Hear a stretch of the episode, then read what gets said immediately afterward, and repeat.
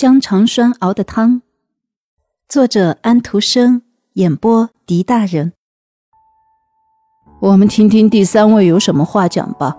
耗子王说道：“吱吱，这是厨房旁边发出的一个声音。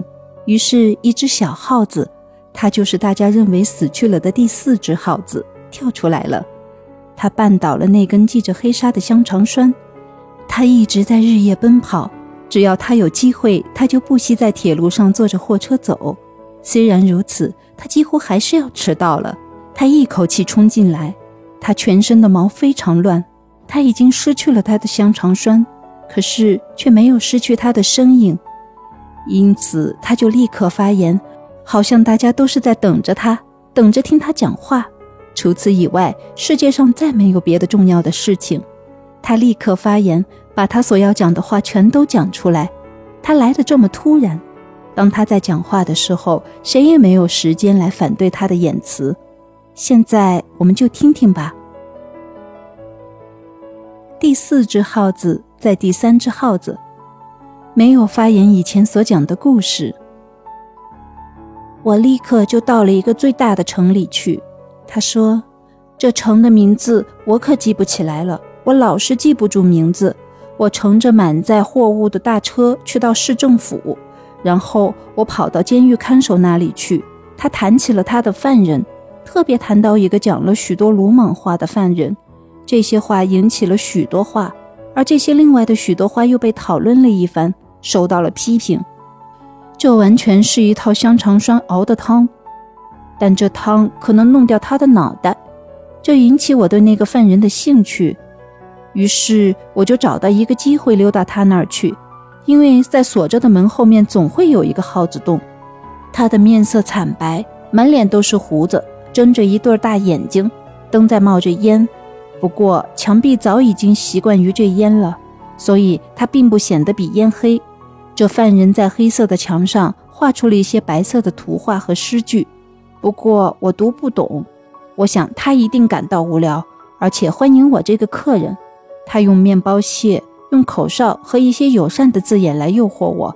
他很高兴看到我，而我也只好信任他，因此我们就成了朋友。他把他的面包和水分给我吃，他还送给我乳饼和香肠。我生活的很阔绰。我得承认，主要是因为这样好的交情，我才在那儿住下来。